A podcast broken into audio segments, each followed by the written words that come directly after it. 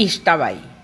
Se pronuncia Ixtabay, una mujer yucateca fantástica, con cabello largo y oscuro y vestido blanco, similar a una sirena. La Ixtabay se desliza flotando entre las espinas puntiagudas de un grandioso árbol, la ceiba.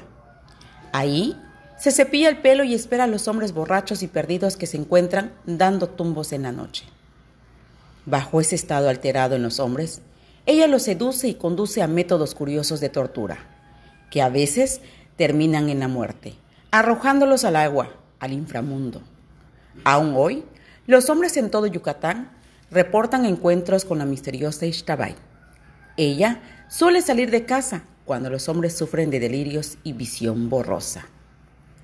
El origen de la Ixtabay proviene de la leyenda maya de dos atractivas hermanas con diferentes personalidades que vivían en un remoto pueblo de Yucatán, Ixquebam y Utzcolel.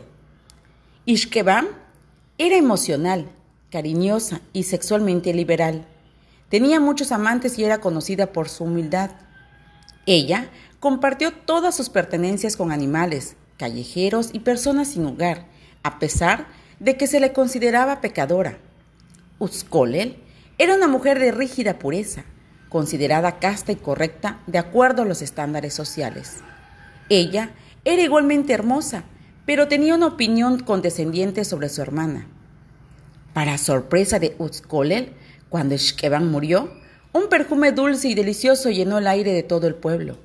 Un pequeño grupo se reunió para enterrar su cuerpo y de su tumba crecieron flores de aromas y fragancias incluyendo Alishtabintún, que es la flor de licor tradicional que todavía se consume en la actualidad. Utzkolel se sorprendió por esta belleza que la muerte de su hermana inspiró. Altivamente pensó que su propia muerte sería más celebrada. Cuando ella murió, todo el pueblo fue a su funeral, pero había un hedor malvado en el aire, y de su tumba creció una planta cactácea puntiaguda llamada zacán. Infeliz con esto, Utzkolel pactó una venganza con la muerte y ahora regresa a la tierra de los vivos como Ishtabay, dedicada a seducir y castigar a los hombres rebeldes.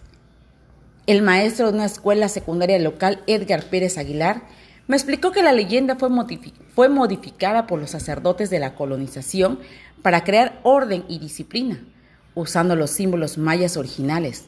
Los sacerdotes manipularon las leyendas para promover la colonización. Por ejemplo, en esta leyenda, el árbol de ceiba sagrado se asocia con la oscuridad como un símbolo misterioso del mal. Al transformar el significado del árbol de bueno a malo, los colonizadores podían promover el cristianismo como salvación. Como resultado, la leyenda es considerada mestiza, una combinación de cultura indígena y española.